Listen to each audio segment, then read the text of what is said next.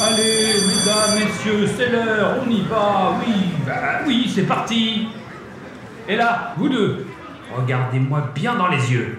Et faites attention à vous, hein On se remet dans le mouvement. C'est la rentrée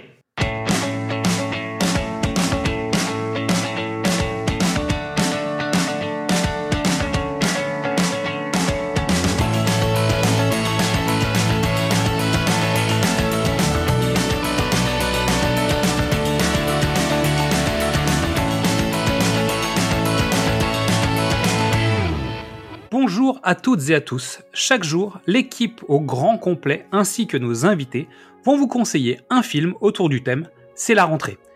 Il est temps d'accueillir la personne qui va s'asseoir à vos côtés aujourd'hui. Et Farah vient poser sa voix pour nous parler de Brick. En août 2006, j'ai eu la chance de pouvoir découvrir Brick au cinéma. Brick, c'est le premier film écrit et réalisé par Ryan Johnson, mais c'est une aventure qui a commencé presque dix ans auparavant. En 97, Ryan Johnson écrit une nouvelle et décide ensuite de la transformer en scénario de film pour pouvoir euh, en faire son premier long métrage. Le projet va ensuite tourner pendant plus de six ans sans, euh, sans trouver preneur au sein des sociétés de production. Et en 2003, Ryan Johnson réunit son équipe de tournage qu'il avait déjà sélectionnée et définit un budget avec lequel il pourra tourner son film sans avoir besoin d'apport extérieur.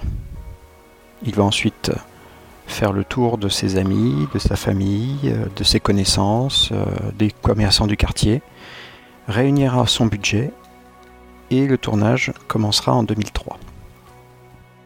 En 2005, le film sort à Sundance, gagne un prix spécial du jury et atterrit pour une sortie confidentielle en août 2006 en France. Parlons d'abord un petit peu de l'écriture. Comme beaucoup de premiers films, comme Clerks et comme Denis Darko avant lui, il faut parier sur un concept pour pouvoir sortir du lot et se faire remarquer. Là où Clerks mettait en avant ses dialogues et ses situations scabreuses, là où Denis Darko ancrait son histoire dans le fantastique, Johnson, lui, va mettre en avant son amour et sa connaissance du film noir et réaliser une perle de polar improbable. Alors, pourquoi improbable? On va y revenir, mais d'abord, un mini résumé de l'intrigue. En une seule phrase, parce que ça ne vous aidera pas beaucoup de toute façon, un adolescent solitaire pénètre dans le réseau criminel d'un lycée pour enquêter sur la disparition de son ancienne petite amie. Alors, je disais, pourquoi une fusion improbable? C'est parce que il va réussir à lier l'univers du polar et du film noir avec un univers qui paraît potentiellement tout à fait à l'opposé, celui du lycée à l'américaine, le high school. Johnson s'est beaucoup inspiré pour son scénario de Dashiell Hammett, qui est l'auteur du Faucon maltais et l'inventeur du détective Sam Spade, on retrouve le rôle du privé solitaire dans le rôle de Brendan. Mais aussi, on a euh, The Pin qui est le chef de gang, Tug qui est son bras droit, Laura qui est l'archétype de la femme fatale, The Brain l'assistant du détective. Bref, toute une galaxie de personnages type du polar, mais transformés dans l'univers high school qui contient son quarterback, ses nerds, les pom-pom girls, les inadaptés qui fument des joints à l'arrière du lycée. Toute cette hiérarchisation de la population lycéenne participe à une guerre des gangs souterraines où chacun choisit son camp, sauf le héros. Héros qui est joué par Joseph Gordon-Levitt dans le rôle de Brendan Fry. Brendan, c'est un solitaire. Il joue selon ses propres codes, comme Sam Spade le faisait, comme la plupart des, des détectives privés des polars des années 40 il va y avoir aussi d'autres références. Par exemple, euh, on peut voir dans son personnage et dans sa façon de procéder une idée de, Clint Eastwood dans son rôle du cowboy solitaire euh, dans sa trilogie de l'homme sans nom. Comme dans une poignée de dollars, par exemple, euh, le personnage de Brendan joue un camp contre l'autre pour faire avancer son enquête. Joseph Gordon-Levitt a également calqué une partie de son attitude physique sur le personnage de Spike Spiegel, celui de Cowboy Bebop. avec notamment ses attitudes dans les mains, avec les mains dans les poches, son indifférence aux menaces ou aux coups. Pourtant, il n'ajoute pas insouciant. Il n'est pas, il n'est pas détaché comme, euh, Spike Spiegel de la, de la réalité. Il le joue beaucoup plus comme Humphrey Bogart, un personnage qui est désabusé, qui ne peut et ne fait d'ailleurs confiance à personne. Dans cet univers, de toute façon, les personnages de référence sont globalement absents. On ne trouve que des adolescents, on ne voit jamais de professeurs, on ne voit jamais de cours d'ailleurs. On voit toujours les adolescents à la sortie des cours, on les voit dans le parking, dans les centres commerciaux, dans les rues, mais on ne les voit jamais dans des situations où ils sont confrontés à des adultes. Les deux seuls adultes, on verra le, deuxième, mais le seul adulte un petit peu de référence du film, c'est Richard Roundtree qui le joue, c'est le rôle du, proviseur du lycée, et qui le joue comme un commissaire de police qui proposerait son aide à, un détective privé euh, de, polar, mais qui se voit envoyer bouler parce que le, détective privé ne veut pas jouer selon les règles. Il veut jouer selon sa propre vision. Il y a d'autres moments improbables, comme par exemple cette réunion entre Brendan et Pin, le caïd, qui a lieu dans la cuisine chez les parents du caïd, avec la mère présente qui leur offre des cookies et du jus de fruits, alors qu'ils sont en train de discuter de, du business. C'est le télescopage ultime de ces adolescents qui sont enfermés dans des archétypes pulp qu'ils dépassent parce qu'ils arrivent à le jouer vraiment de manière premier degré. À aucun moment, ce film ne cherche à faire de l'autoréférence ou des clins d'œil à se dire comme dans Bugsy Malone que à mettre le spectateur dans sa poche en, lui faisant comprendre que tout le monde est au courant que c'est une parodie. Ce n'est pas une parodie. Tout le monde joue sérieusement dans ce film. L'intrigue est alambiquée et c'est sans importance au fond, parce que c'est l'ambiance et l'atmosphère qui priment. Comme dans Le Grand Sommeil par exemple, le fait que le spectateur comprenne ou pas qui a fait quelque chose dans cette histoire n'a que peu d'importance pour Johnson. Ce n'est pas ça qui l'attire là-dedans.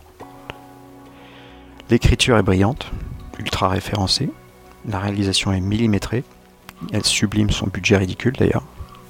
C'est une atmosphère très étrange, c'est tourné en Californie, dans l'ancien lycée de Johnson lui-même, mais les rues et les parkings sont vides, le ciel est froid, on a l'impression qu'on est en hiver en permanence, Brendan d'ailleurs porte un manteau, il donne l'impression de se protéger d'un vent glacial en permanence, un peu comme si on était à New York sous une pluie battante.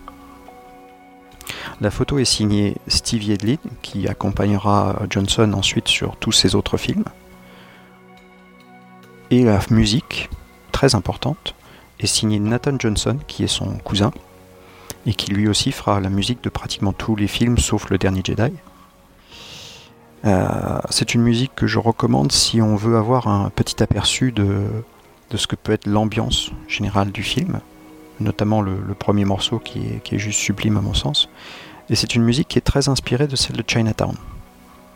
Donc, euh, pareil, une certaine, euh, une certaine tendance à avoir à la fois une vision sérieuse du polar, mais en même temps avec des à côté qui sont très dissonants, de manière à créer justement un malaise permanent entre ce qu'on voit à l'image et ce qu'on comprend de l'intrigue qui en ressort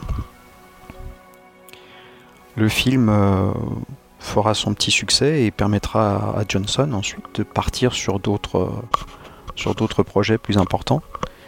Mais je trouve que quand on apprécie le style de Johnson et notamment son écriture qui est quand même euh, très très brillante, c'est une excellente porte d'entrée pour commencer à voir où il a commencé. J'espère que vous irez voir ce, film, que vous l'achèterez en DVD, en Blu-ray, et j'espère qu'il vous plaira autant qu'il m'a plu. Merci à tous et bonne soirée. Et Farah, merci de ton retour avec nous. Il me semble que nous aurons le plaisir de t'écouter dans quelques semaines, quelques mois, je sais pas, bientôt quoi. Merci pour votre écoute. Vous aimez nos invités? Alors rejoignez-les sur les réseaux sociaux. Nous sommes Le Pitch était presque parfait. Abonnez-vous sur votre plateforme d'écoute préférée pour fouiller parmi nos 250 épisodes. Inscrivez-vous à notre newsletter sur notre page Ocha pour recevoir tous les épisodes et plein d'autres surprises. Tous les liens utiles de l'épisode sont en description. Et en attendant, on vous dit à demain pour une nouvelle rentrée. Brendan? Emily? I really screwed up. Screwed up how? The brick. What? I, I didn't know it was bad, but the pin's on it now. You gotta help me. Slow down now. This isn't good. No.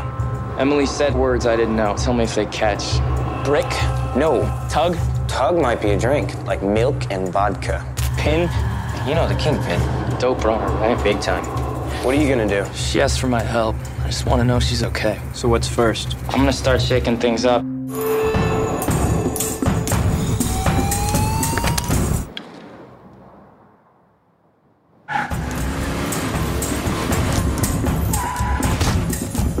So you didn't know this boy? No, sir, never seen him. And he just hit you. He asked for my lunch money first. Good thing I brown bagged it. You're coming into a certain situation. It's twisted. I'm looking for Emily. You left her. Yeah, I did. You better be sure you want to know what you want to know. Complicated. Everyone's got their thing.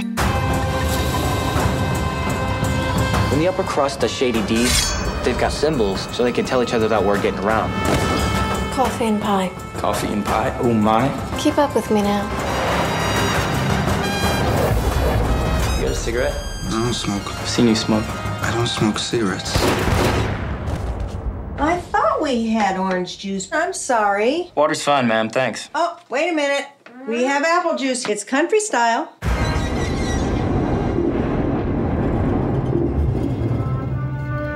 If I get to the bottom, whatever this is, What do you want? just